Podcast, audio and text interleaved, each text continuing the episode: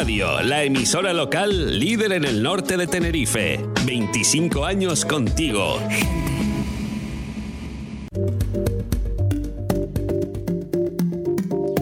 Muy buenas noches, estimados radio oyentes. Estamos en sintonía con la iglesia aquí desde nuestra emisora de Gente Radio, aquí en Puerto de la Cruz. Está con nosotros también, como siempre, Vicente. Buenas noches, Vicente. Buenas noches, queridos amigos de Gente Radio y Sintonía con la Iglesia. Espero que hayan tenido una buena semana, a pesar de todo. Y bueno, pues eh, las felicitaciones a quien cumpla años, a quien eh, recuerde Hoy San Alejandro, su patrono, su patrona, a quien haya tenido nietos, hijos, quien se haya casado. Y hay tantos motivos para felicitar a la gente que son esos los que queremos sacar a flote en lugar de tanta, mm, tanta pelea y de todo. Bajo la línea de flotación de todo. Muy bien. Bueno, pues tenemos hoy muchas noticias también, pero mientras tanto, eh, ayer teníamos el, el, Evangelio de la Transfiguración del Señor. El Papa Juan Pablo II en el 2001 lo puso dentro de los misterios luminosos del Santo Rosario y, y a lo mejor pues puede pensar que, qué ha pasado, por qué lo pusieron, ¿no? Bueno, pues que tiene un gran sentido este Evangelio porque Jesús quiere hacer aceptar a sus discípulos que él va a pasar por la pasión y por la, cruz y después a la resurrección. Claro. Había un comentario de, uno de los padres, se ha caído aquí, de uno de los padres de la iglesia que se, oye, ¿no? Sí, se oye. Es salió el mando se oye mm, bien. Pues eh, en donde comentaba muy bien eso en, la, en los oficios de lectura y era muy interesante oír cómo Jesucristo va educando a los apóstoles para que no pierdan la fe porque él sabía el efecto que iba a tener, a pesar de todo eh, el seguimiento y tal, pero él, conocía lo y conoce lo que hay en el ser humano. Es a León Magno esta cita que tú dices. Y es que Jesús unas dos o tres semanas antes había estado con sus discípulos preparándoles, allí se habían retirado al norte, allí a Cesarea de Filipo, y les había preguntado, ¿quién dice la gente que soy yo? Pero Jesús le interesaba más, ¿y quién decís vosotros que soy yo? Entonces aquí Pedro salta inmediatamente, tú eres el Mesías, el Hijo de Dios vivo. Le dice, Pedro, eso te lo ha revelado mi Padre del cielo. Bueno, yo te haré... Mm, esto, tú eres piedra, sobre esta piedra edificaré mi iglesia. Pero Pedro, mm, apenas Jesús empieza a dar su anuncio, Mm, solemne de que sería ejecutado y que ante los tres días resucitaría, pues Pedro recoge a Jesús y le, le retira del grupo y le dice, Señor, no digas eso. Pero ¿cómo te va a ocurrir a ti esto? Entonces Jesús le coge y le mete en el grupo y le dice, apártate de mí, Satanás, porque tú piensas como los hombres y no como Dios.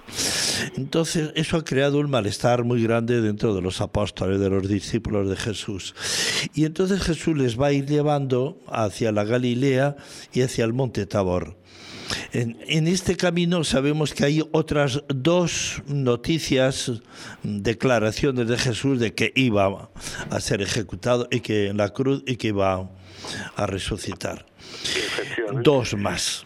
Entonces, como todavía no creen y no quieren creer, Jesús se toma a los tres discípulos más importantes, Pedro, Santiago y Juan, los sube al monte Tabor, se transfigura delante de ellos como Dios, habla con Moisés y Elías que están allí delante de ellos y les explica cómo a través de toda la Sagrada Escritura, el Antiguo Testamento, se está hablando de que este es el proyecto de Dios, este es el plan de Dios. Sí, a mí me tocó porque eh, resulta que también en la misa de ayer se especifica que en el Antiguo Testamento ya se había anunciado lo que Jesús iba a pasar. Es curioso, eh, morir y resucitar.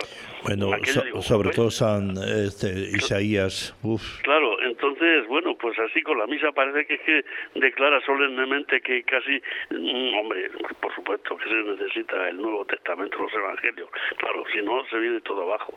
Pero que me chocó la, la, rotundidad con que se afirmaba eh, que ya podía la fe en el Antiguo Testamento no era ninguna cosa para tomar a, descrédito ni a una cosa de minoría de, niños.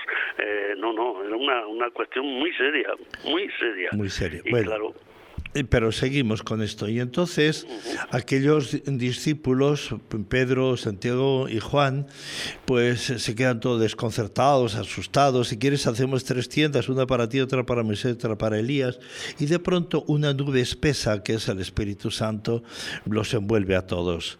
Y una voz desde el Padre dice, este es mi Hijo amado, escuchadlo. Este es el proyecto que yo tengo, lo está diciendo, escuchadle. Y claro, ellos todavía no entendían del todo y lo que había sucedido. Y Jesús les dice, no digáis nada hasta después de la resurrección de entre los muertos. Y los discípulos dice, preguntan, ¿y qué será eso de la resurrección de entre los muertos? se los había explicado tantas veces, pero no lo entendían y no lo entendían. Bueno, pero hay una, la primera lectura de ayer era muy significativa, era como Abraham, ¿no? Abraham salió de su tierra, de allí de, lo que hoy sería Nínive, toda aquella llanura, eh, pero Abraham era un personaje importante, era un reyezuelo de aquel tiempo y, se fió de Dios y le dijo Dios, sal de esta tierra y yo te, te daré mm, parte de una tierra nueva y te, daré mm, te haré mm, padre de un gran pueblo. Pero tiene 75 años y... Por lo menos por lo menos, y se ha puesto en totalmente a disposición de la voluntad de Dios. Claro, él ya había, pero ya había, tenía experimentado ya cómo sala. Sí, pero es que todo lo que le va a pedir Dios es un mandamiento imposible. Fíjate que el hijo, el hijo suyo, el hijo de percepción de la omnipotencia de Dios, claro. Um, eh, no fue fiarse de Dios totalmente, que es lo que va a hacer Jesucristo también en, la, en, su muerte, fiarse totalmente de Dios. Ese era el proyecto de Dios, yo lo hago. Pero aquí tenemos el caso de que a los 100 años Abraham va a tener el hijo.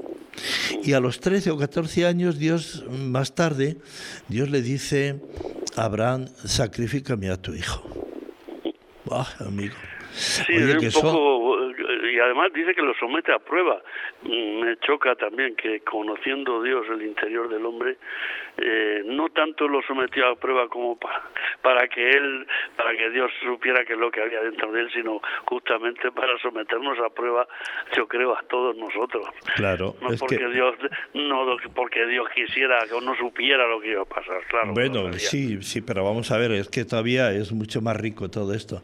Aquí hay un, un punto muy interesante en Isaac que dice, agárrame, dice, que se cumpla la voluntad, dice, pero átame bien, ¿no? Átame bien para que, para que no me vaya a marchar y todo esto. Lo cual demuestra que también Isaac sabía lo que, lo que, se, convierte en figura de Cristo también. Y cuando, es cuando lo ya... que llaman el aquedad, ¿no? El aquedad, sí. Aquedad, aquédame, sería átame para pero, que pero yo átame como fuerte, sujétame a ti para que no me separe. Ahí está. Bueno, y después resulta que Dios no le deja por supuesto. Pero según las leyes de aquel tiempo se podían ofrecer también sus hijos, ¿eh? O sea, que no era algo extraño, no le está pidiendo... Hasta en América. No le está pidiendo nada extraño.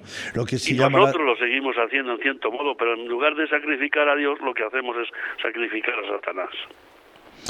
Bueno, después mm, Dios le va, le va a decir, vete al Monte Moria allí y sacrifícame a tu hijo. Monte Moria es Jerusalén, donde Dios sí va a sacrificar a su hijo por la salvación de cada uno de nosotros. Y también en la queda de, de, Jesús en la cruz, bien atado allí en la cruz con los clavos, para poder ofrecernos a todos la salvación de Dios. de. Ah era... Mm, ai, xa, pásame de mí este cáliz porque pero no se haga mi voluntad sino la tuya. Una obediencia tremenda, vamos, porque... El tema, el tema fundamental de la transfiguración es lo siguiente, Dios tiene su plan, nos guste o no nos guste, nosotros tenemos que aceptarlo, porque va a ser lo mejor para nosotros. posiblemente pensemos, esto es imposible. Bueno, ya se lo decía San Pablo a los Corintios. El escándalo de la cruz eh, es escándalo para los judíos y es necedad para los paganos, pero es la única fuerza salvadora de Dios. Y en nuestra vida nos tiene que tocar esto mismo. No vamos a entender todo lo que Dios quiere de nosotros, pero cumplámoslo cumplámoslo. Eh, eh, ahí tienes el ejemplo de Abraham, de su hijo Isaac, del Hijo de Dios, Jesucristo. Eh, todo lo que pues Dios te pida... Si, ese mensaje realmente lo, lo, como debemos leerlo en las circunstancias que hoy atraviesa el mundo, si, obedeciéramos, mm, se acababa la guerra, es decir, los hombres tendríamos que entrar en una dinámica muy diferente, de un diálogo, de buscar a Dios, de, de decir, podemos hablar cara a cara, casi, vamos a dialogar con Dios entre nosotros y vamos a desmontar todo este tinglado, este sacrificio cruento que nos hemos montado para salvar a, quién, para salvar a quién. Eso es lo que no, este absurdo de guerras que hay por todos lados. Sí, pero ya en la vida personal de todos, cada uno de nuestros oyentes, pues Dios tiene una cruz y todos tenemos una cruz y tenemos que saberla llevar con dignidad y pedirle al Señor fuerza para llevarla adelante, pero también para descubrir qué quiere de nosotros ¿eh? y no decirle nunca que no. Bien duro le pedía a la, a la Virgen María ser la madre de su hijo y sabiendo todo lo que venía después. No el todo, pero sí bastante. Y a Dios hay que decirle siempre que sí. Este es el mensaje de la transfiguración de ayer. Pues sí, porque es en él donde nos realizamos. Si decimos que no, hemos cortado, nos hemos cortado las alas y los pies y el suelo. Vale, vamos a comentar algunas noticias, siempre corto, ¿eh? Vamos a comentar. Fíjate que tenemos, dice que los cambios de sexo aquí en España se han cuadruplicado tras un año de la ley trans. Ya, bueno, esas son las estadísticas, como yo digo, eh, que de la voz de su amo. Pero no sabemos todos los que han renunciado ya que cada vez son más, porque la presión de la experiencia de la gente que ha sufrido esos procesos en todo el mundo sí se va divulgando y se va divulgando cada vez y se van, y se van divulgando una cantidad de problemones que existen después en la vida de cada uno que, aquí hemos aquí hemos estado hablando algo de ello ¿eh? Bueno, pero también tenemos problemas de estos de, trans. Hay un hombre allá en Escocia, pues, que, que se puso. Primero había violado a varias mujeres, ¿eh? y al final dijo que era mujer, le metieron en una cárcel, también allí hizo de las suyas, y ahora parece que van a volverle a meter otra vez a la cárcel. ¿Pero qué es esto? De mujeres pero, jugueteo el que hay. Pero vamos, pero es que es que somos tontos o imbéciles. ¿Cuál será la cosa de las dos? Pues sí, es, eh, así la, historieta. ¿eh? Ya. Vale, el, el Ángelus del Papa hablaba sobre las curaciones. En realidad. Mm, que son chispas eh, de una luz mayor que es Cristo que nos tiene que curar totalmente, interiormente, para, para seguir ese camino y comprender todo lo que Dios quiere de nosotros.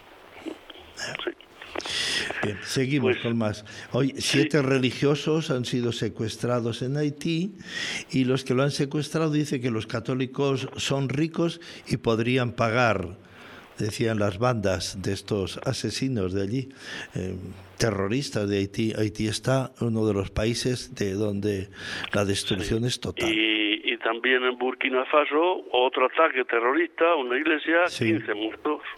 Sí. Es tremendo, es que eh, aquí dice Logan Bifuré, obispo de Dori, en Burkina Faso, ha alertado en un comunicado sobre el ataque de un grupo terrorista este domingo en la iglesia de Sacane, cuando se celebraba la misa. Ahí está. Es decir, que, que bueno, pues que, algunos pobres creyentes, hermanos y hermanas nuestras, no tienen tiempo ni siquiera de reflexionar ni de prepararse, es que les pillan allí. Van a celebrar la Santa Misa y bueno, se encuentran allí con, el, con, la unión del sacrificio de Cristo en vivo y en directo, tremendo. es decir, ese, ese tinte apocalíptico que, que está cogiendo en muchos lugares de la Tierra eh, la cultura, la civilización, la creencia, la religión cristiana es innegable. ¿eh?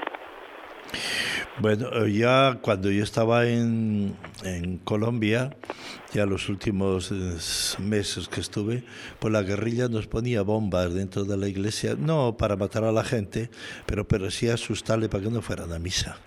Sí, no, pues aquí ya... y las bombas rompían, eh, del estallido rompían los cristales y a mucha gente pues también los oídos. Mm. pero, bueno, es tremendo. Y bueno, pues también el Papa ha dicho que la educación es un acto de esperanza en quien tenemos delante, asegura el Papa. un de esperanza. Mm, muy mal tiene que ver la educación de lo que está pasando en muchos lugares, ¿sabes? Con todos esos defectos y todas esas eh, esos dogmatismos que se imponen desde las ideologías de muchos y muchas profesoras que no se dan cuenta de ni siquiera de, de que es el amor al alumno que tienen delante. No, ellos no hablan de, amor, ellos no hablan de amor, hablan de manipulación de los demás. Por eso a los grupos de izquierda les gusta mucho coger la educación eh, de, de, una nación porque cambian la mentalidad de la gente y, la estropean totalmente y les hacen gente fanática, gente, pues eso quieren ir. Y aquí ahora entre nosotros gente pues que, que no va a ser capaz de de, luchar, pues, por ejemplo, con, con la pureza. Pues está visto que la pureza es algo ridículo ya para la gente, porque le están enseñando todo tipo de aberraciones sexuales. Es una locura prácticamente, al que se le ocurra decir, eh, habría que llevarlo a un psiquiatra, ¿no? ¿Cómo está la psiquiatra cuando hay que recurrir a él para que nos aclare esa decisión? Pero hoy en, esta situación como está la, sociedad, pues que invitamos a los mm, jóvenes a que mm, o se pongan de psiquiatras o se pongan de policías, porque esto no hay quien lo, lo domine, sino pues prácticamente muchos psiquiatras están al servicio de esos sistemas, ¿eh? porque yo tengo una ligera, hombre, ahora no sé, no he seguido mucho los procesos, pero recuerdo que a finales del siglo pasado eh, eran muchos psiquiatras y muchos eh, muchos organismos de este tipo, pues eran estaban asociados a políticas completamente inhumanas. ¿eh? Es que, el que, no tiene fe y todo eso, a, medrar desde donde sea. Claro, es que la cultura de la sospecha que se se, sembró desde el siglo XIX, pues ha, hecho que sospechemos hasta del mismísimo Dios, que esa es también otra de las manifestaciones. Eh, hunde la, la confianza, hunde la fe, no tenemos fe en las personas, no tenemos fe entre nosotros, no hay fe en Dios. Y eso destruye la sociedad. Claro que destruye la sociedad. El, mayor eh, síntoma. no son bombas que, que explotan y se olvidan, no, no, son bombas que están explotando constantemente. Y claro, el amor de Dios que ha puesto a Él y a todos los demás y a nosotros mismos es el, el fundamento de construir una sociedad. Una sociedad no se construye con violencia ni odio ni nada, se construye solo, solo el amor es capaz de construir. Efectivamente. Bueno, pues... Y la ley no llega, a pesar de que la ley siempre llega tarde, siempre llega tarde, porque la ley viene siempre detrás de una de una opción que el ser humano, en grupo o a solas, ha, realizado ya. Y la ley le sirve o para justificar lo que ha hecho o para o para prohibir lo que lo que mucha gente eh, va a cometer. Y claro, esa es la historia. Entonces no es la ley la que nos va a salvar. No. Quizá proteja, quizá como decía San, San, eh, eh, San Pablo, mm, es la gracia de Dios la que nos salva, no la ley. No la ley. Bueno, 40.000 personas han visto también eh, la película esta Nefarios hasta ayer y querían quitarla de así rápidamente, pero está teniendo un éxito tremendo. Y dice sobre todo... El dinero le vendrá bien a pesar de que le machaquen la ideología, porque esta gente muchas exhiben cosas porque ganan, no porque quieran educar a la gente. No, pero este grupo creo que sí es de los que querían educar. Hombre, ¿eh? quien lo ha realizado, claro, por supuesto. Sí, el que, el que han realizado han querido... Por eso dice, y estas 40.000 personas ya saben cómo piensa el demonio decía un, un, youtuber que tenemos muy famoso, Fray Marcos. Sí, ¿Eh? Bien, también eh, el exorcista Javier Luzón ¿eh? En, las, en, la, en, el libro este que lo estoy leyendo yo ahora, Las seis puertas del, del enemigo, dice, con la yoga y con el mindfulness, autorizas a los demonios a que se hagan cargo de ti. Ojo con esto, ¿eh? es que ahí la yoga, uno se pone allí a, no sé qué, a perder el tiempo allí y no sé qué, y meditar y todo esto. Y fíjate lo que dice un exorcista, autorizas al demonio a que se haga cargo de ti. Sí, sí, no, está claro. No, y es presentado como una cosa bonita. crematístico entendemos mejor. Pero es que lo, lo, lo, presentan como, como tan bueno, tan no sé qué allá. Hay que tener muchísimo cuidado, muchísimo cuidado. Todo lo que no venga de Dios eh, no tiene pues eh, en esta estamos, que hay que salir a buscarlo y dejarnos encontrar, claro, porque no es que el hombre busca a Dios, sino que es Dios también el que nos va buscando, pero no podemos huir de Él, no podemos huir. Por eso decía San Pablo otra vez, dejaos alcanzar por Dios, que es Salvador, no es un castigador. Aunque pida cosas que no entendamos, que era lo de la transfiguración de Dios que nos quiere cambiar y, aproximar a su mente a la manera de pensar de él. Esta religión del tipo oriental no te comprometen a nada, te encierran en ti mismo, en tu propio egoísmo, no pienses en los demás, piensa en ti mismo, disfruta, oye, se ten ahora pues movimientos positivos que te van a hacer. eso es una pura tontería, esto es diabólico. ¿eh? Esto es diabólico. Bueno, otra noticia también que manda los pelos de punta. La Generalitat de Cataluña impide rezar ante abortorios. Eso llevan, llevan machacando así desde hace mucho, sí, sí. Eh, yo, que, yo que he vivido cinco años allí en Cataluña hace ya bastante tiempo, que veías lo que ellos llamaban el SENI, gente realmente seria, comprometida y todo esto. ahora, ahora ¿qué, ¿qué, estás viendo en Cataluña? ¿Qué ejemplo están dando de, de, falsedad, de tontería, de sinvergüencería, de robos allá, de solo de la pela y la pela y la pela? ¿Pero qué, qué, qué, qué Cataluña están haciendo estos sinvergüenzas? Eh, claro, esta es parte del asunto que llevamos, es decir, eh, esta gente pues no sabe, no no tiene ninguna razón para creer en, en países, en naciones, en sacrificios, en identidades, todo todo pasa eh, a una velocidad muy grande y todo es negociable, claro, siempre a favor de los que mandan y de los que tienen el poder, no a favor de los que no tienen nada, evidentemente. es así, es el este, concepto de negociación. Sí. Tenemos una televisión que está funcionando así por internet, se llama Refugio Zavala. Eh, mm, está haciendo realmente mm, casos, mm, testimonios de nuestra vida maravillosos. Yo creo que deberíamos hacer caso de esto. Nos lo ha dado del Padre Pío, nos lo ha dado de, eh, bueno, de prácticamente de todos, de Carlos Acutis también. Y ahora ha puesto una muchacha española, Rebeca, que se llama, que es como, ella ah, él la llama la Carlos Acutis eh, también de, España. Y sería bueno pues que, que lo miráramos por internet y está haciendo películas también que muchas de ellas pasan a las películas normales, pero que es un gran testimonio de este gran convertido en, en, Medjugorje y también a través del Padre Pío que está haciendo un testimonio impresionante. ¿eh? Zabala se llama, José María Zabala.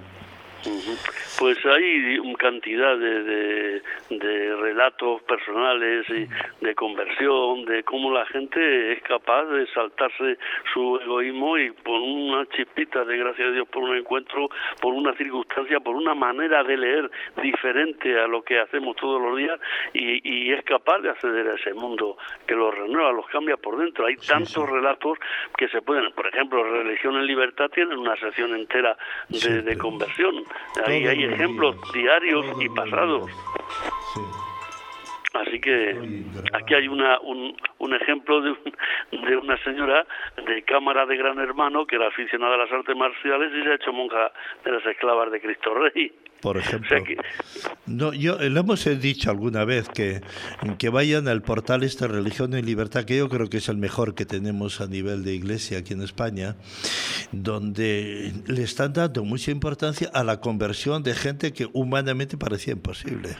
Claro, es decir, son casos que, justamente desafían esa lógica cerrada nuestra y luego resulta que, que los convierten en personas que se pegan una sorpresa con su personalidad que es nueva, radiante e infinitamente diferenciada de la que tenían antes, vamos. Y no digamos de los intereses, claro. Eso no lo hacen por ley ni por dinero. Y cuando hablan ahora de la conversión y cómo se sienten mejor ahora o antes, imagínate lo que dicen. Vale. Bueno, pues aquí también en, precisamente en Religión y Libertad hay un punto que dice, ¿cómo lograr que tus hijos sean ese 15% que mantiene la fe de su infancia después? Y da seis ideas de éxito probado. Y dice, claro, cuando ha, habido una, una, verdadera siembra en tu hijo, que tú has sido una familia religiosa, creyente, practicante, abierta a las necesidades de los demás, que has sido capaz de orar en, en, en común de vosotros, pues estos hijos que sacas al mundo, seguro que son parte de este 15%. Ahora, si no ni rezas, ni estás casado por la iglesia, ni bautizas a tus hijos, ¿Qué esperas de tus hijos después? ¿Qué esperas? Hombre, el caso que ponen aquí, que ya lo hemos comentado varias veces a lo largo de estos años ya que llevamos, no son muchos, ¿verdad?, eh, con sintonía eh, con la Iglesia, pero eh, yo recuerdo que hemos hablado muchas veces de, del matrimonio Beretta, ah, de Santa Llana Beretta Moya, que, que la beatificó Juan Pablo II en el 94. bueno, ella era médico, ¿eh? Sí, sí, sí. Y entonces cuando tuvo el, el, el, no el aborto, el, sino el, embarazo, el embarazo de, de, su hija, pues le dijeron, o hay que obrar, actuar, o tu vida o la vida de tu hija. Y ella dijo, no, la vida de mi hija. Y ella murió. Claro. Y por eso la canonizó claro, hoy el que Papa. hemos hablado de Abraham, mirar cómo leyó esta mujer mmm, esa situación. Y no dudó. ¿Eh? Ahí no dudó. Ahí no dudó. Parte, fíjate, la mujer escoge la parte del padre, ¿eh? en este caso la madre toma una decisión casi paternal, casi porque la engendraba a la vida y a la fe porque eso es lo que ha sido. Eso lo que es. Y de hecho un doble engendramiento. Y por eso ahora, pues la propia hija de esta santa, pues es la que no duda en definir a sus padres como santos progenitores, evidentemente. Esto es lo que tenemos que entender. Si tenemos santos, un santo matrimonio, gente que reza, gente que se quiere, gente que... Esto, pues no tendríamos ese 50% de matrimonios aquí en España que no duran entre 3 y 5 años. La mitad de los matrimonios se van, ¿eh? Sí, lo que hacen ahora es matrimonio en, tres, ¿no? En, antes de 5 años se van, ¿eh? Sí. Es, eso es horroroso. Después, ¿quién...? Es que cuando no se tiene fe, mira, yo os he dicho aquí varias veces, si eh, un matrimonio no reza, a Satanás no le cuesta nada destruirlo, pero nada. Igual que si tú no rezas, vas a perder la fe. Sí, pero no, no lo creemos. Y vivimos así, pues, en Babia, con todas las consecuencias que después da. Hemos sí, pues hay que recordar que este año, eh, que no se habla suficientemente, pero eh, el Papa Francisco lo ha declarado año de la fe para preparar justo... No, año de la oración, para preparar... De la oración, perdón, me he equivocado, estaba pensando en, la, en el año de la oración y bueno, eh, no van a faltar ni apoyos ni van a faltar materiales. Por ejemplo, ya en la conferencia episcopal española, en, la, en su eh, web, en la página, anuncia que ya se pueden eh, descargar unos cuadernitos que es muy fáciles, muy accesibles, lenguaje muy comprensible y, y, y cómodo, porque donde se van a tratar un montón de aspectos de esa oración, de la oración. ¿Y dónde, y dónde los puede conseguir nuestra gente? Pues puede conseguirlo en, en la BAG o en un tomo que valdrá 31 euros más o menos, pero descargándolo en la página de la Conferencia Episcopal Española. Cuando habla de educación y de, y de ahí se puede, se busca y se, y se encuentran. Y lo van, van saliendo, ¿eh? No sé si serán mm, casi 20 o 30 cuadernitos, ¿eh? son pequeños, se pueden comprar también, valen 3 euros, 3 euros. Es un material que también vale para catequesis, para formación familiar, para tener una experiencia con los hijos, y barato, vamos no, cuesta ni un paquete de tabaco, dos cafés. Bueno, eh, y aquí nosotros tenemos una mm, librería diocesana muy bien surtida y pues lo que no hay y lo que no haya y que no haya si no la pues tienen la piden, que eso es lo que ahí está, si no lo tienen la piden. Efectivamente, yo lo sé porque yo me gasto bastante de lo que dispongo así en, siempre en, obras que a mí me interesan, ¿no? Y he visto esto que es fácil, de un acceso muy fácil.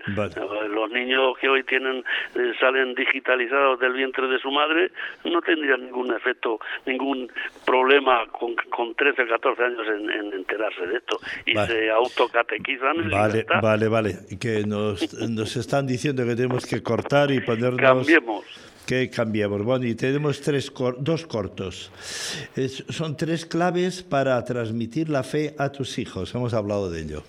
El título es La transmisión de, la fe en la familia, lo cual es, un título, eh, digamos, que anima, pero en el fondo eso no, no, es posible solo. O sea, la transmisión, precisamente nuestro argumento principal es que la transmisión de la fe no se puede dar solo en la familia, sino que darlo en un contexto. ¿no? Los biólogos más avispados detallan un crecimiento inusual en el número de avestruces. Sus rutas migratorias parecen haber evolucionado, lejos de los tigres y baobabs de la sabana africana. Hoy se avistan avestruces en el bar de la esquina, en el Congreso de los Diputados o incluso haciendo cola en misa. Eso sí, todos comparten una misma característica.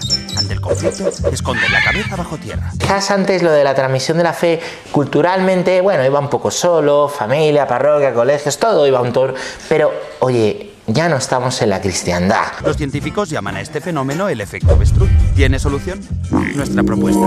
Sacar la cabeza del suelo, llamar a los expertos y responder de cara a los debates que se nos plantean como sociedad, sean sobre la vida y la muerte, el sexo de los ángeles o la mejor manera de cocinar un chuletón. ¿Te sumas? Hay dos momentos. Un momento que es mientras son pequeños, o sea, hasta que llegan a la adolescencia, preadolescencia, en que hay que transmitir, es, es, la ventana de oportunidad, es cuando hay que transmitir todo lo que puedas, ¿vale? Em, tanto catequesis, doctrina, mm, enseñarles a decir gracias, toda la educación hay que meterla hasta los 12, 13 años. Que, o sea, esto es muy importante, si tú no das gracias, no vas a conseguir que tu hijo te las gracias por muchas veces que se lo digas. O sea, tú no le transmitirás la fe a tu hijo si no te la crees. Tal cual, ¿eh? Todo lo demás, no, los valores cristianos, mm, no. Y después, a partir de los 12, 13 años, cuando empieza la adolescencia y problematizan, lo que hay que hacer es dar un paso atrás y dejar que se la peguen. Esto es una cosa que, bueno, podríamos desarrollar más, pero no sé si da, mucho tiempo, pero el gran riesgo de los adolescentes es la pretensión de los padres y sobre todo de las madres. No hay que tener pretensión. Si les has educado bien antes, están verificando que lo que les interesa es un momento abrupto, hay muchos, muchas salpicaduras, pero el hecho es que acabarán entrando en, en, lo que ellos quieran, que no tiene por qué necesariamente ser lo mismo. Tres puntos, fundamentalmente. Primero, para transmitir la fe a tus hijos tienes que quererles. Segundo, eh, para, para preocuparte de la fe de tus hijos tienes que dejar de preocuparte de la fe de tus hijos y preocuparte de la tuya. Y tercero, tienes que tener amigos. Básicamente, esa es la, gran fórmula para poder transmitir la fe. Porque los hijos, como los alumnos, que no hay mucha diferencia entre, educar y transmitir la fe, hay mucha conexión, lo que hacen es triangular. O sea, hay un momento cuando son pequeños que creen que los padres son perfectos y que lo saben todo. Y hay un momento que, aunque digan cosas verdaderas, no aceptan que sus padres dicen cosas verdaderas. Eso ¿no? se, se ve muy claro. Y entonces, si tienen amigos de sus padres eh, que tienen una experiencia similar les permite triangular. Porque al final la educación realmente útil es la que triangula, que ves distintas fuentes y, y sacas tu propia conclusión. Elemental, querido Watson. Tú, tú, tienes que conocer a tus alumnos, tienes que conocer a tus hijos. No tienes que aplicar fórmulas, sino tienes que conocerles. ¿no? O sea, del mismo modo que un torero, cuando torea, lo primero que ha hecho es estudiar al toro, y lo, lo, toreará de un modo o de otro según las querencias del toro. Los alumnos son iguales, los hijos son iguales. Hay algunos que tienden a una cosa y otros. Hay eh, hijos a los que hay que pegar bronca frontalmente, hijos a los que nunca hay que pegar bronca frontalmente. ¿no? Entonces, lo primero es conocerles. Y no puedes conocer a un educando si no le quieres. Y, vale para los hijos y vale para, los alumnos. Es verdad que el tipo de amor es distinto, la intensidad, pero si no, tiene, no sientes un afecto por tus alumnos, no puedes educarle. Si no tienes afecto por tus hijos, no puedes educarles. Después, el segundo punto es este, es los hijos aprenden un poquito, muy poco de lo que dices, algo más de lo que haces, pero sobre todo de lo que aprenden es de aquello a lo que das la vida. ¿Cuántos hijos de padres que ¿no? tienen vocaciones muy eh, absorbentes que digamos, no les echan de menos porque ven que esa vocación están respondiendo a algo. Mira, yo lo que he percibido, los adolescentes, en general todos, ¿eh? pero los adolescentes se da con una especial intensidad, lo que no soportan es la incoherencia.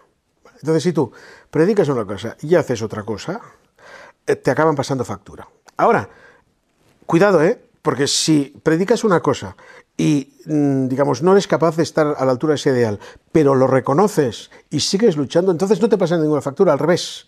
Es decir, lo que los adolescentes no soportan, lo que los hijos no soportan, no es que te equivoques, es que mientas respecto a tus errores. Nos está engañando, que no nos engañe, que nos diga la verdad. Y después, muy importante lo de los amigos. Esto, yo lo siento, pero hay un refrán eh, africano que dice eh, que para educar a un niño se necesita una tribu.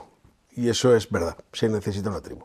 Intentar ser una tribu lo más civilizada posible, pero es preferible una tribu cualquiera que una, que una civilización fría y distante. El colegio, los amigos propios, la iglesia, la parroquia, cada uno. Nosotros, en nuestro caso, tenemos un grupo de amigos que eh, tenemos alquilada una masía, es una casa de campo catalana, eh, y vamos a las vacaciones allí. Eh, somos unos cuantos, ¿eh? somos 11 familias ya a estas alturas, 50 hijos, 55 hijos entre todos, entre naturales y acogidos, y, y se ha convertido en un lugar de hospitalidad.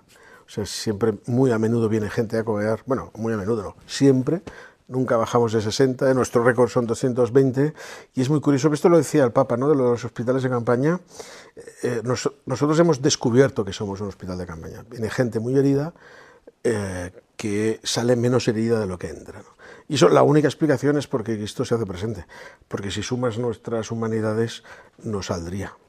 Tengo una respuesta a esa pregunta que me gusta que me haga esa pregunta, es decir, es los tiempos que corren exigen cierta pro protección, ¿vale? Algo de benedictino tienes que tener, pero la vida cristiana exige eh, difusión, o sea que algo de Paulino tienes que tener. Entonces, como suele pasar esta, en la cuestión es de equilibrio. Y la clave es, digamos, crear un lugar donde los hombres puedan eh, reconocer su humanidad. En ese lugar hay unas normas que nos rescatan a nosotros, pero que no se cierran al mundo. O sea, una vez nuestros hijos son un poco ingeniosos y puñeteros y les gusta mucho hacer vídeos y cada final de, de verano nos, ponen, nos hacen un vídeo, ¿vale? Que esto nunca me atreveré a hacerlos públicos porque son muy salvajes. Y en, en una de los estos, una, una de nuestras hijas de 4 o 5 años rezando a, ¿no? diciéndole, Señor, por favor, que este verano en la masía vengan menos eh, drogadictos y menos asesinos de los que suelen venir y tal, ¿no? y ya ellos perciben perfectamente que no están aislados del mundo, pero sí que vivimos de un modo que intenta preservar del mal del mundo y eh, compensar en la medida el mal del mundo cuando vienen sus consecuencias. No el mal, sus consecuencias. Eh, digamos, a la masía se puede venir si eres drogadicto, pero no te puedes drogar en la masía, ¿no? Eso para mí es una clave. Toda acogida exige un camino de educación. Si no, no es acogida, es, es, es malcriar y los malcriados suelen salir peor. Tú tienes que perdonar 70 veces 7, siempre. Pero el perdón también incluye el, el arrepentimiento y la, la, la voluntad de, ¿no? de restitución. Después volverás a caer en ese pecado, sí, pero ya será otro. ¿No? Entonces, hay que cometer errores nuevos siempre. Entonces, en ese sentido, digamos, si, tú no acoges y no exiges un cierto camino, un cierto camino, eh, eh, lo estás malcriando Entonces, y, es, y es contraproducente. Entonces, a veces lo que hay que hacer es dejar, ¿no? Que, que eso es- sobre todo sucede con los casos de droga- drogadicción y tal, eh, que tienes que dejar que se la pegue. Entonces, nosotros acogemos, pero en la masía tú puedes venir, eh, aunque seas alcohólico, lo que no puedes es beber en la masía. ¿no? Eh, Eso es fundamental. Es un espacio seguro. Aquí acogemos a todo el mundo, pero aquí dentro no. Dos cuestiones. Primero, la acogida, eh, como toda la vida cristiana, no puede ser un deber.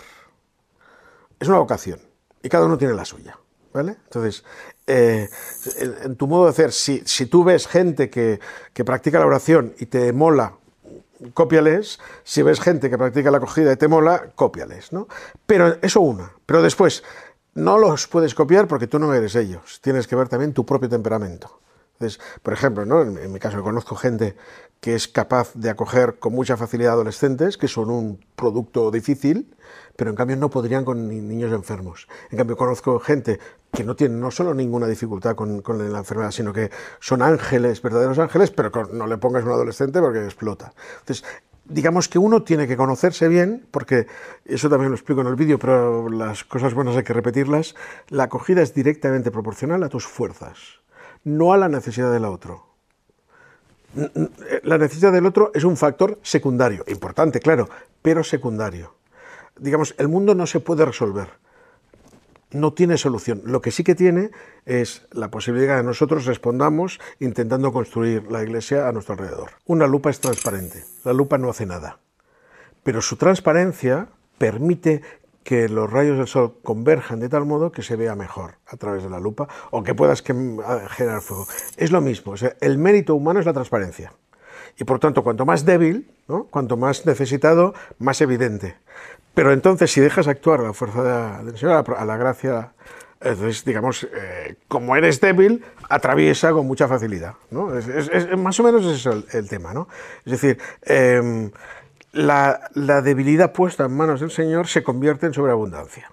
Lo que no se convierte es un milagro de suyo. Entonces, hay que esa sobreabundancia gestionarla según eh, lo que hemos dicho antes, eh, tu temperamento, tus fuerzas, esa es la cuestión. ¿no? Re- el realismo es una premisa que no se puede abandonar. Y el siguiente es nacida por vientre de alquiler. Esto es un fenómeno que se está dando mucho, pero fijaros las consecuencias como psicológicas sobre todo que se tienen en estos casos. A principios de 2024, Francisco encabezó titulares en todo el mundo tras pedir que se prohíban los vientres de alquiler.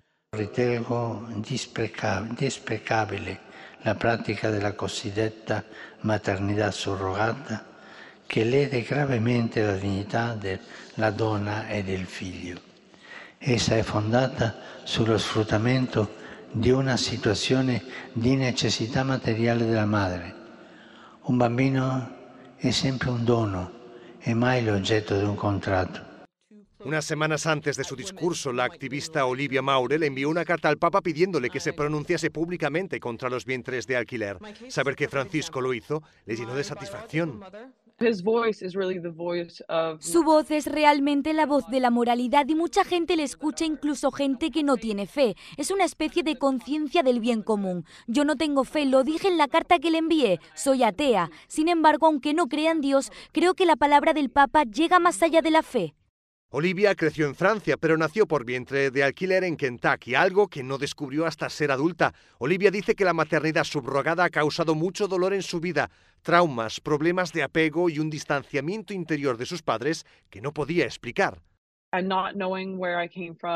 No saber de dónde vengo ni de dónde procede la mitad de mi sangre me provocó muchos conflictos mentales, como la depresión. La activista subraya que la maternidad subrogada no solo ha perjudicado su vida, sino que también impacta en la de innumerables mujeres y niños de todo el mundo. Alquilar un vientre no es barato, por ello solo las celebridades acceden a esta práctica. En Estados Unidos puede costar hasta 150 mil dólares. La industria de la maternidad subrogada mueve miles de millones de dólares. Olivia considera que el precio lo pagan los hijos. Hay que recordar que la maternidad subrogada separa a un niño de su madre al nacer y entregamos ese niño a completos desconocidos. Se gana mucho dinero a costa de estas mujeres y de estos niños y estamos permitiendo el tráfico de seres humanos en muchos países como si fuera normal, solo para satisfacer el deseo de algunas parejas de tener un hijo. Olivia Maurel tiene tres hijos. Se dedica a hablar con políticos y organizaciones con el objetivo de acabar con la maternidad subrogada en todo el mundo. Concluimos así esta primera parte. Estamos en GT Radio, aquí sintonía con la iglesia y volvemos en unos, unos instantes.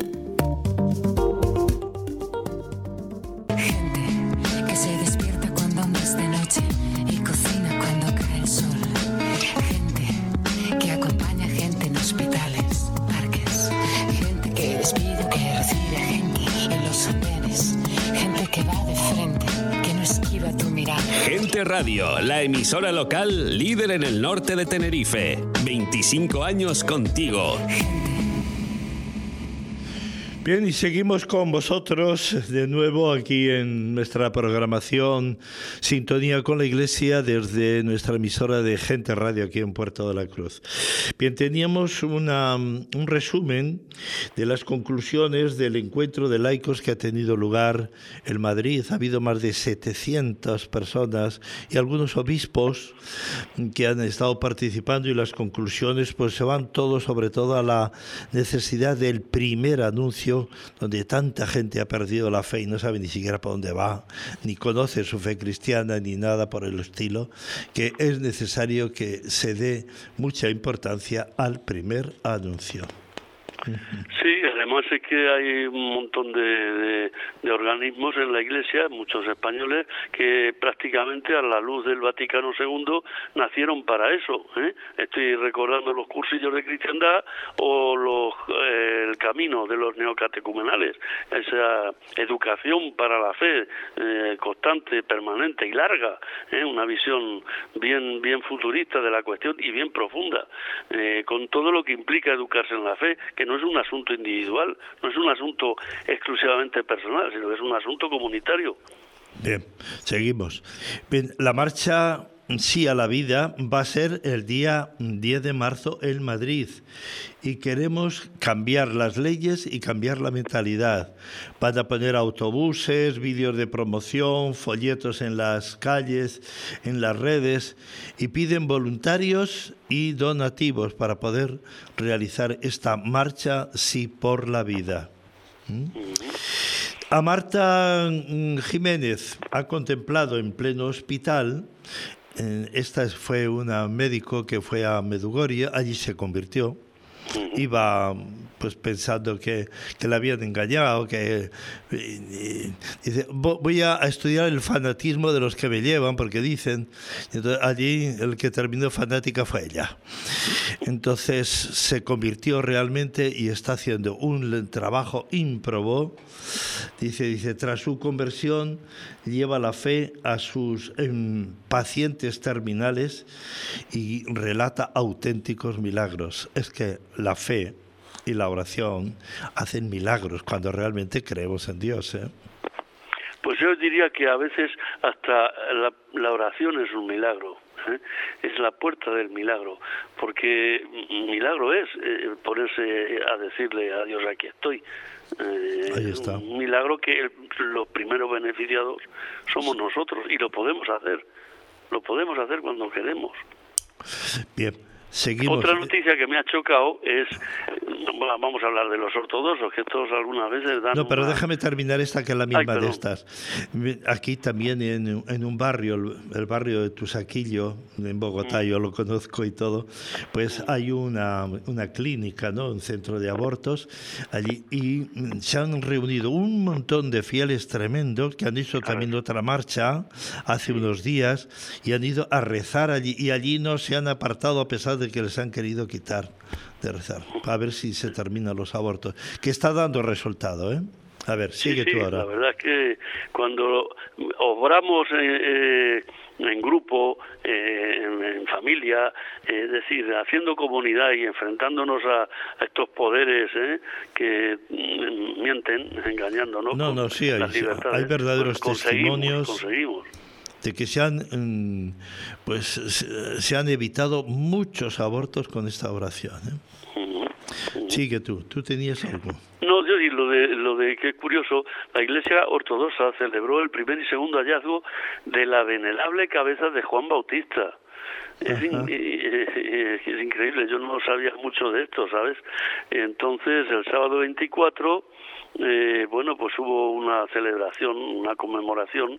El primer hallazgo parece ser que tuvo lugar en la periodo del siglo IV, 350-360, debido a una revelación que eh, el mismo San Juan concedió a dos monjes que fueron a Jerusalén a venerar la tumba de, del Salvador, de Jesús. Uno de ellos tomó la decisión de llevarse la venerable cabeza en una vasija de barro a Emesa, que está en Siria y un largo después un largo tiempo después de su muerte pues fue pasando de manos a unas manos a otras pasó por Eustaquio que era arriano en fin. Y ya en los días de, de Teodosio el joven 430 Uranio era obispo de Mesa pues eh, se volvió a a recuperar eh, seriamente otra vez la devoción. Y parece ser que es una realidad es increíble pero ahí está hay una una hay una foto que está, pero esa foto no es la de San Juan esa foto es que está en el museo de la catedral de Sevilla. Y aparece ahí una cabeza de manera que con estas cosas pues tenemos cuidado ¿eh? Son devociones que pueden ser verdad. Que pueden, Hombre, pero si nos, animan a convertirnos ya, pues Sí, a ver que ¿eh? todo tiene un, el cuerpo, pues no es, un, no es precisamente una realidad para despreciarla, evidentemente. Ahí está. Bueno, ayer cumplían dos años la guerra de Ucrania y el Papa Francisco suplica encontrar un poco de humanidad para poner fin a la guerra en Ucrania. Luego del rezo del Ángelus, el Papa Francisco renovó mm, su llamada a poner fin a la mm, guerra en Ucrania, que ayer cumplía dos años, y suplicó que se encuentre un poco de humanidad para lograr una sólida diplomacia. Pero yo creo que no, no va por ahí los tiros. ¿eh? Eh, Europa y América. Tenemos que, rezar muchísimo, debemos rezar muchísimo. Si es que este año es crucial para el futuro, es que se están poniendo las cosas que no hacen caso, no hacemos caso a nadie, a nadie. Esto es tremendo, ¿eh? Esto, tal y como está la cosa, eh, si no rezamos, no, no recurrimos a la gracia de Dios y a convertirnos realmente, cambiar de mentalidad, por favor, no a resolver las cosas a la, a la violenta, con la ley por delante, ¿no? No, hay que dialogar una y otra vez, restaurar, restablecer los momentos de, diálogo, escucharnos, en fin, yo no sé cómo decirlo, ni el Papa creo que sabe ya casi lo que tiene que pedir, porque lo único que puede hacer es eso, lo que está haciendo, ¿eh? y bastante porque está pagando con su salud los esfuerzos que hace. Bueno, porque otra vez ha tenido que suprimir en las audiencias. Sí, sí se tiene una gripe, una gripe tremenda. Yo también he estado estos días así como... estamos todos tocadillos, más o menos. El que se va escapando, pues, bendito sea Dios. Bueno, también hablamos de un personaje, eh, el cardenal Canta la Mesa, que ha sido, ah, es predicador de los ejercicios, ¿verdad?, de la Casa Pontificia, que del 19 al 24 de febrero, pues ha estado ah, dándole los, los ejercicios espirituales al Papa y a la Curia, ¿no? Y bueno, pues... Eh, ya se pueden, esas meditaciones las pueden también eh, disfrutar eh, nuestros oyentes porque se publican también. Él tiene una página web, ¿eh? el mismo cardenal canta la mesa, Rainiero, ¿Cómo se llama la página? el Vaticano habla de ellos. ¿Cómo se llama la página? Pues poner Rainiero canta la mesa y ahí tienes todo lo que hay en varias lenguas, ¿eh? O sea que él dice Dice, hay pocas palabras capaces de decir en un minuto lo suficiente para llenar un día. Y de hecho, una vida, las que salen de la boca de Jesús, les propondré una a la vez, rogándoles que la mastiquen durante todo el día como un chicle. bueno, pues a ver si ese chicle de la oración a Jesús no se nos cae de la boca. Ya, ya, ya. Bueno, eh, también para los niños, eh, queremos hablar, porque miembros del coro de niños, de acólitos, eh, han estado mm, ofreciendo un vídeo de la, una hermosa canción dedicada a San Martín de Porres. Este coro mm, pues ha estrechado ha estrenado, perdón, el vídeo de la canción Martín Martín dedicado al Santo de la Escoba y que era muy querido por uno de los obispos de la diócesis andina de Perú. Pero claro, son niños, también a los niños los queremos dentro de la iglesia, sobre todo porque su oración tiene más fuerza que, que la nuestra y que así van aprendiendo realmente a, a vivir un encuentro con el Señor. A, vivir un encuentro con el Señor. Seguimos. Un sacerdote de Ucrania, tras dos años de guerra, dice, rezamos por la conversión de Putin. Fíjense, en vez de decir rezamos para que Dios se lo lleve por medio, rezamos... Pues, no sería Putin solo, sería Putin, el Biden, el Trump... y dice, es que Dios, tengo la certeza de que Dios es capaz de hacer milagros.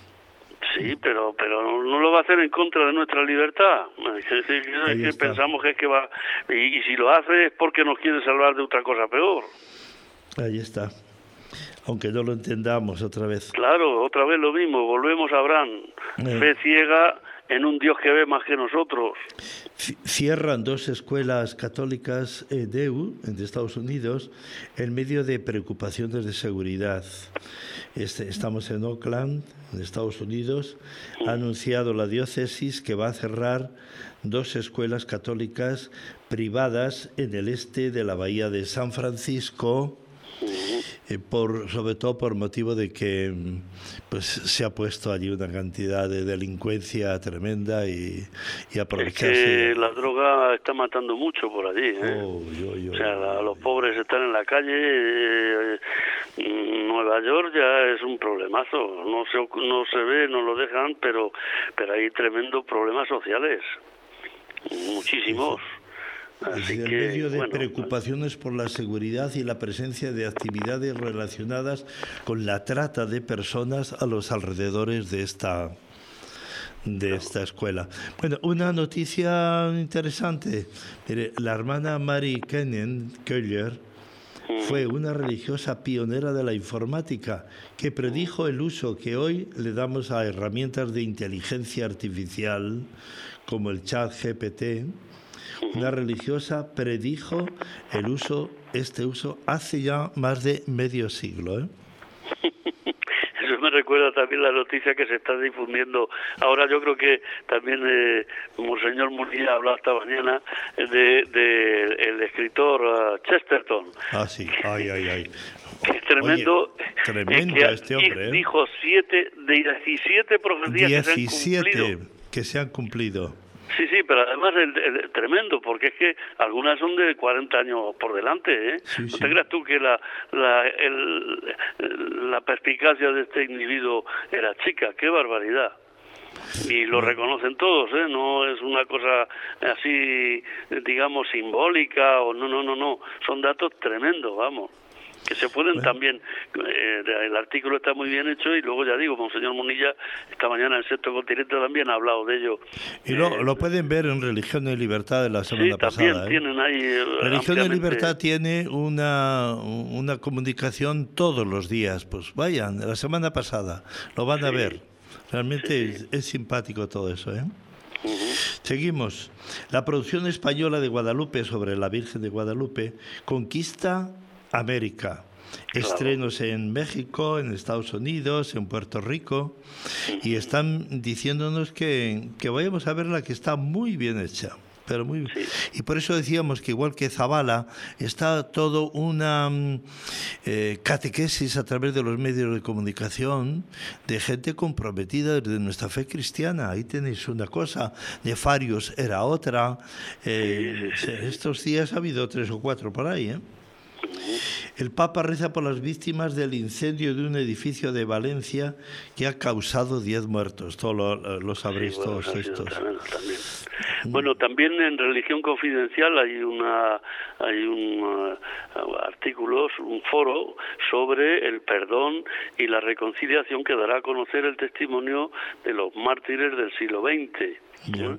Los jesuitas organizan un congreso internacional también sobre abusos de poder en la Iglesia. Eh, bueno, y, hay otro un buen artículo también eh, que habla de las consecuencias del individualismo en, la vida espiritual. Eh, Seguimos. También hay mm, esto es por parte del, del sacerdote Amadeo Sensini, que es un clásico salesiano bueno, es, es, un canonista, pero también es muy dedicado a la educación. Bien, el gobierno nuestro pretende eliminar la ley, por ley, el concepto de familia numerosa. No habrá ayudas, no, no, se pide a la gente que tenga hijos con este invierno demográfico que estamos viviendo. Sí, no, sí, sí, está claro esto.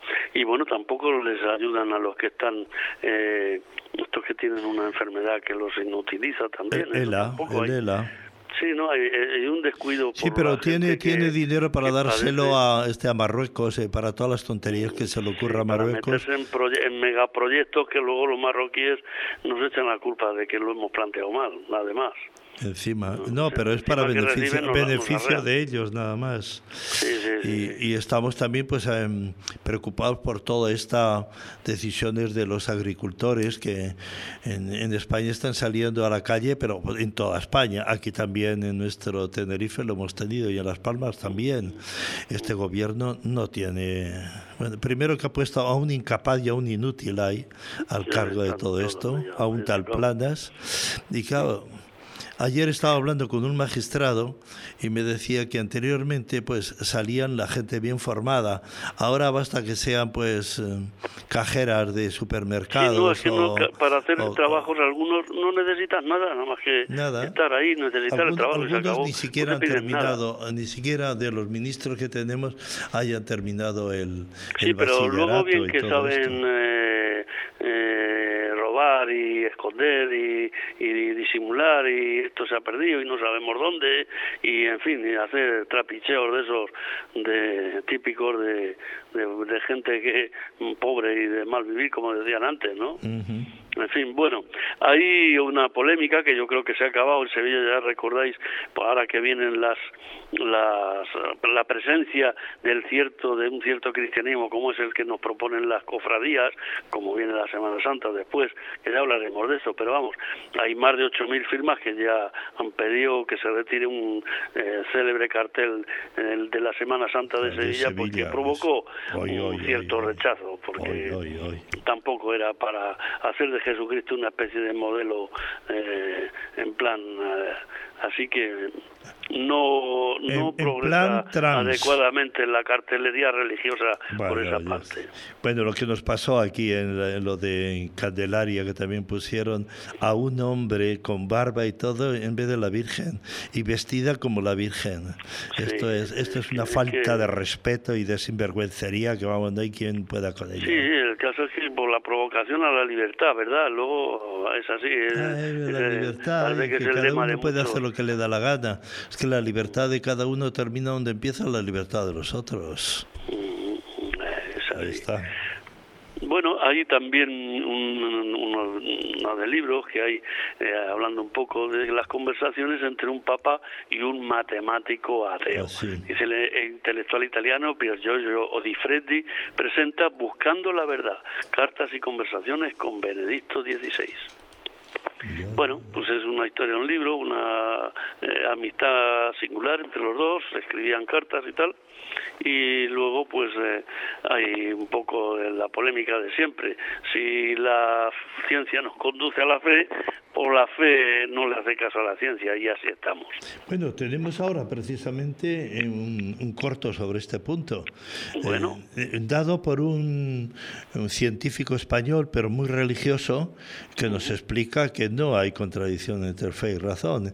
Y claro, los que esta, tienen esta fe cientiforme, dice que dice él, pues claro, primero por puro prejuicio empiezan a decir tonterías de donde le sale. Eso dicho por un, un científico gordo aquí español. ¿eh? eso lo vamos a escuchar dentro de poco. Muy bien. y me preocupa también un poco el, la, la, deriva que está llevando a cabo el sínodo alemán, donde están pidiendo de todo y sobre todo donde están planteando el cisma de la Iglesia, otro cisma. Mira que ya, ya me he acordado de estos días, en los años 80 o por ahí, ¿tú te acuerdas del cardenal... Eh, eh, usted que, que alemán que escribió eh, mm, eh, Gloria, Gloria, la teología de la gloria y tal. Eh, bueno, Urs von Baltasar, ¿te sí, acuerdas? Baltasar, sí, eso es buenísimo, ¿eh? Eso es. Bueno, pues este tenía el, el, célebre libro del complejo antirromano, que ya lo avisó y lo profundizó muy muy muy a fondo de, esas actitudes antiromanas, antipapales, que parece que, que por un prurito de libertad y de eh, mayor exigencia, pues a veces se atreven Sí, pero es, es, peor todavía. O sea, han dejado la Iglesia en manos de laicos y los laicos se están poniendo simplemente lo que es la opinión pública, están planteando esto es lo que la gente quiere, esto es lo que la gente vamos a poner en estas iglesias. ¿Y qué pasa? Pues que eh, en, el, en este año se espera que cierren 40.000 centros religiosos católicos ahí. ¿Está perdiéndose la fe? Pero imagínate. Es que es otra noticia también dura lo del cierre de los monasterios que lo han dado, ¿eh? que se cierran unos 13.000 monasterios al año o 20.000. O Me he quedado pasmado. No, no, es, es tremendo. Yo esa noticia digo, pero bueno, ¿qué le pasa a la gente? Si hay muchos, pero si la vida personal mm, te lleva, yo no me lo explico, yo creo que hay un déficit de vida personal, no tiene otra explicación. La gente vivimos fuera de nosotros, la mayoría. Bueno, el cardenal Müller dice que los responsables de esta crisis de la Iglesia de Alemania deberían enfrentarse a una visita apostólica. Este que es alemán dice que vaya al Papa a verles allí y que mande eh, hacerles una visita apostólica y lo que no esté bien fuera y lo que eh, esto lo dice el cardenal Miller y el cardenal Casper apoya también a Sombron que hace a los obispos alemanes sobre el peligro de un cisma. ¿eh? Recemos porque este peligro de un cisma lo tenemos más cerca de lo previsto. ¿eh? Pues mira que ya la carta les ha avisado, ha dicho que tendrán consecuencias todas. Si no retiran esas propuestas y esas reuniones que tienen con tantos laicos informadísimos y, y súper ferolíticos que tienen, pues eh, ya ya ya habrá que tomar otras medidas. Claro, está, estos cardenales que lo han visto venir desde dentro, porque están metidos justamente en, el, en, en, lo peor del asunto, digo lo peor por lo más eh, difícil, pues han avisado, avisaron con tiempo y le achacan a Benedicto que ha sido demasiado laxo, que los ha dejado correr más de la cuenta. Ya. Bueno, Mira, hay un gran historiador nuestro católico, Alberto Bárcena, mírenlo por, por YouTube, encontrarán cosas maravillosas de este hombre, sobre todo la declaración de lo que es realmente esta masonería que lo mangonea todo. Bueno, pues dice, los mal llamados nuevos derechos, el derecho al aborto, el derecho al suicidio y todo esto, se ha gestado en las cumbres de la ONU y mangoneado por la masonería. Claro, claro. Bueno, pues nada, terminamos. Vamos a tener este mm, corto que decíamos sobre que no hay choque entre fe y razón, sino entre dos fees, la religiosa y la cientificoide. ¿Qué palabra? Cientificoide de gente que tiene pues muchos prejuicios y, yo voy a los prejuicios y los pongo delante y entonces sobre ellos justifico todo. Pero un verdadero científico, el mayor de todos que hemos tenido, ha sido un gran católico, Einstein. Einstein decía, un poco de ciencia te hace ateo, mucha ciencia te hace creyente. Ah, bueno, pero ese es español, ese lo, que lo dijo fue eh, este, Marcelino. Eh, pero en boca de, también estaba en boca de Einstein. Claro, sí, sí, claro, por supuesto, claro, a ver, claro, eso. Bueno, vamos una persona que busca la verdad Vamos a escucharlo. El tema de las relaciones entre religión y ciencia es un tema eh, muy importante. Yo diría que es un problema clave porque, lo queramos o no, la ciencia hoy en día es la columna vertebral de esta sociedad.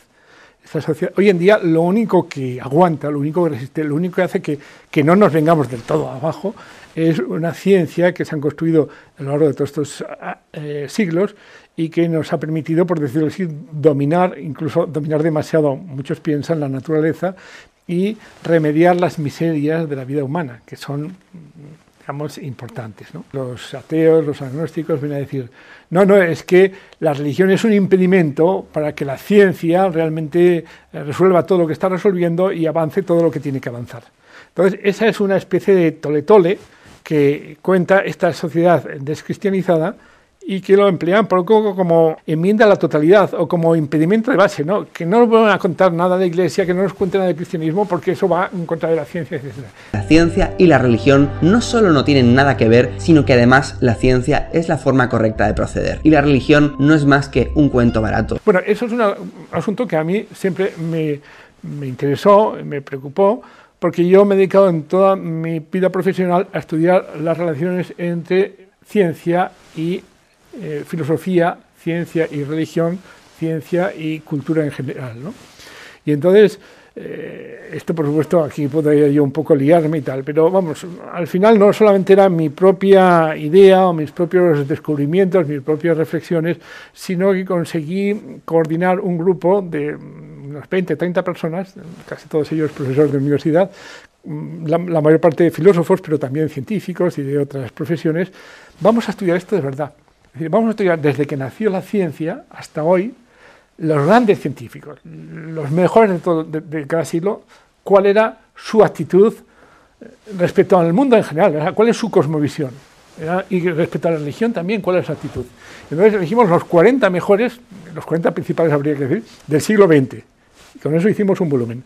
Los 40 principales del 19, los 40 principales del 18, el siglo de la Ilustración, donde parece que es donde este conflicto se empezó a plantear, y los 40 principales de los siglos XVI y XVII, cuando la nueva ciencia eh, nació.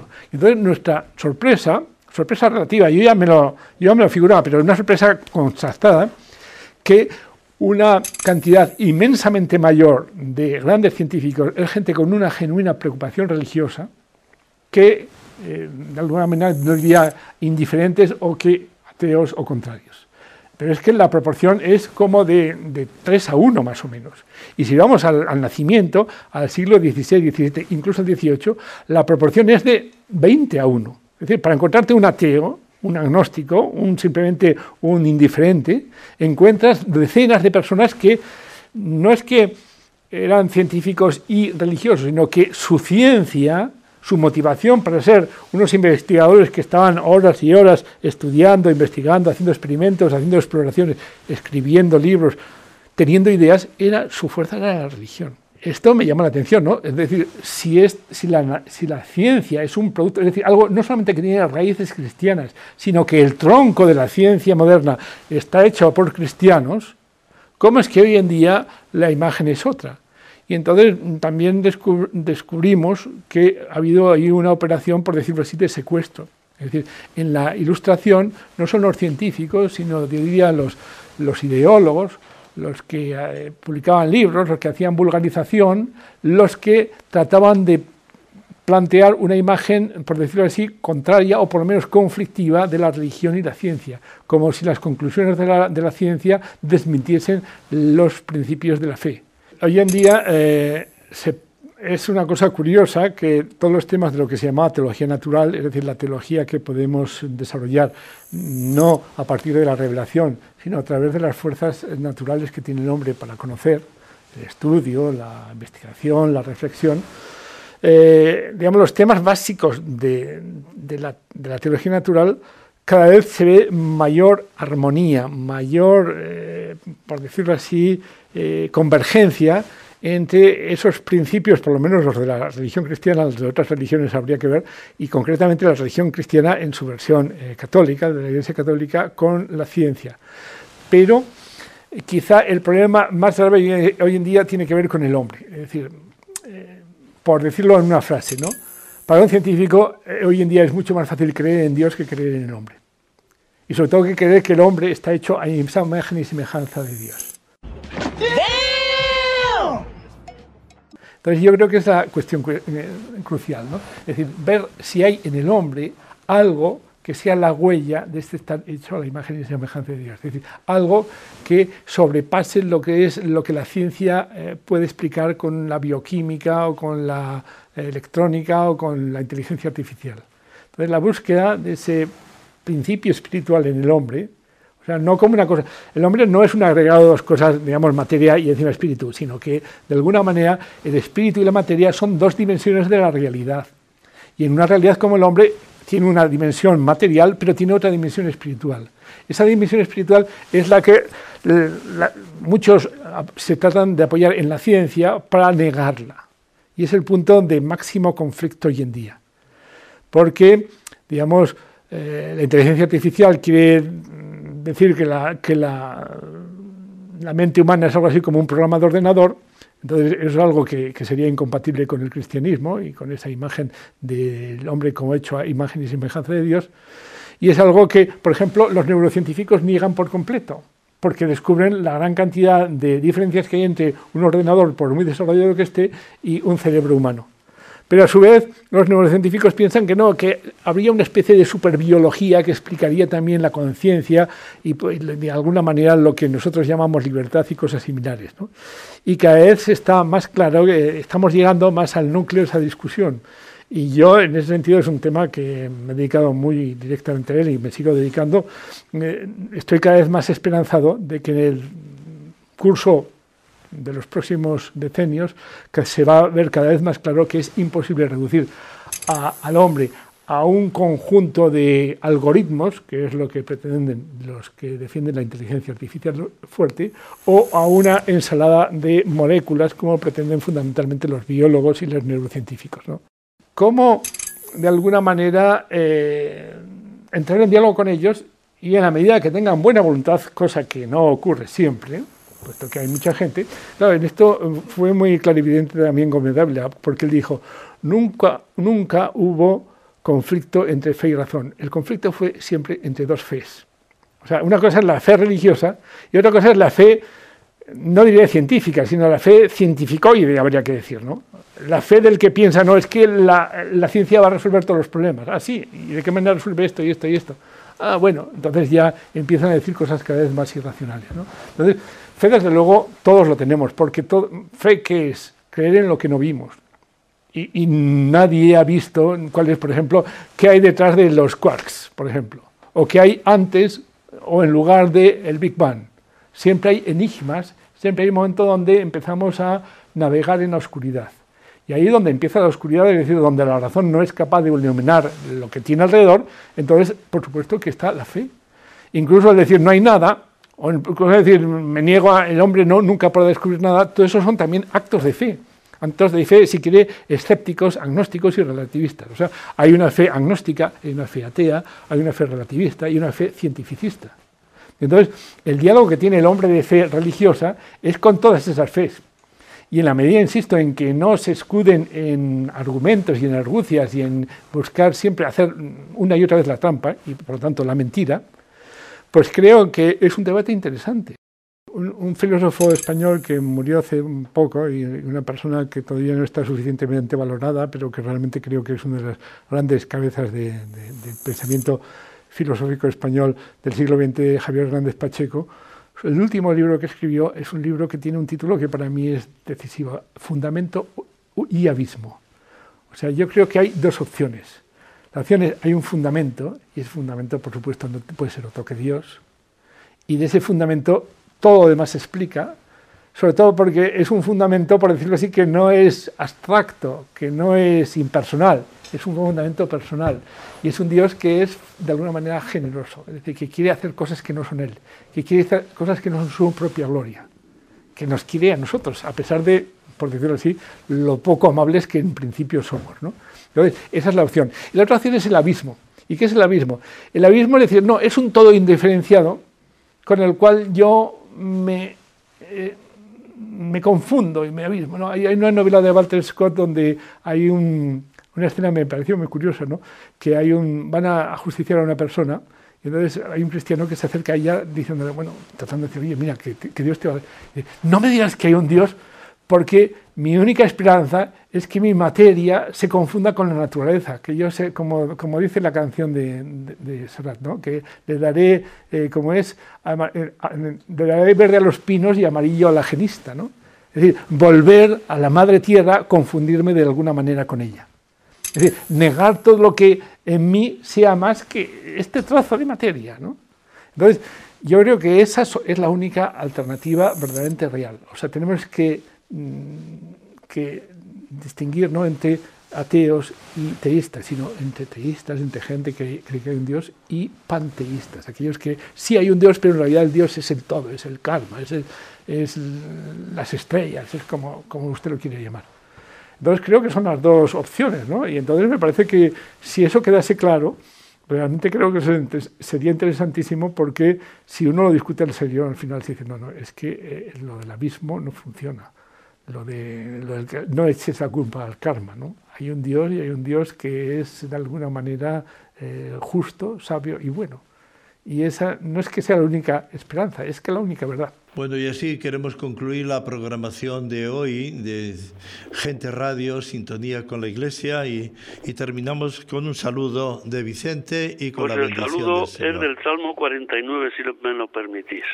¿Por qué recitas mis preceptos y tienes siempre en la boca mi alianza? Tú que detestas mi enseñanza y te echas a la espalda mis mandatos. Esto haces y me voy a callar. ¿Crees que soy como tú? Te acusaré, te lo echaré en cara.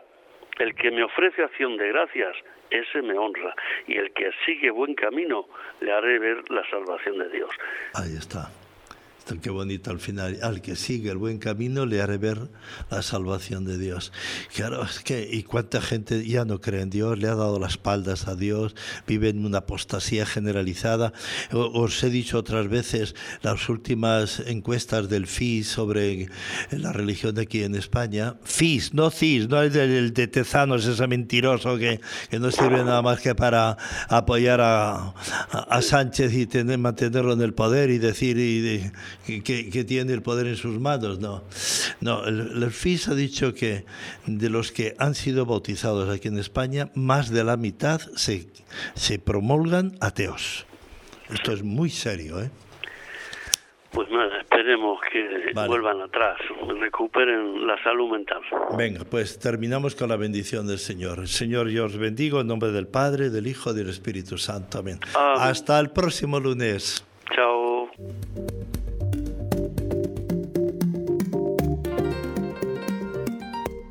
mujer.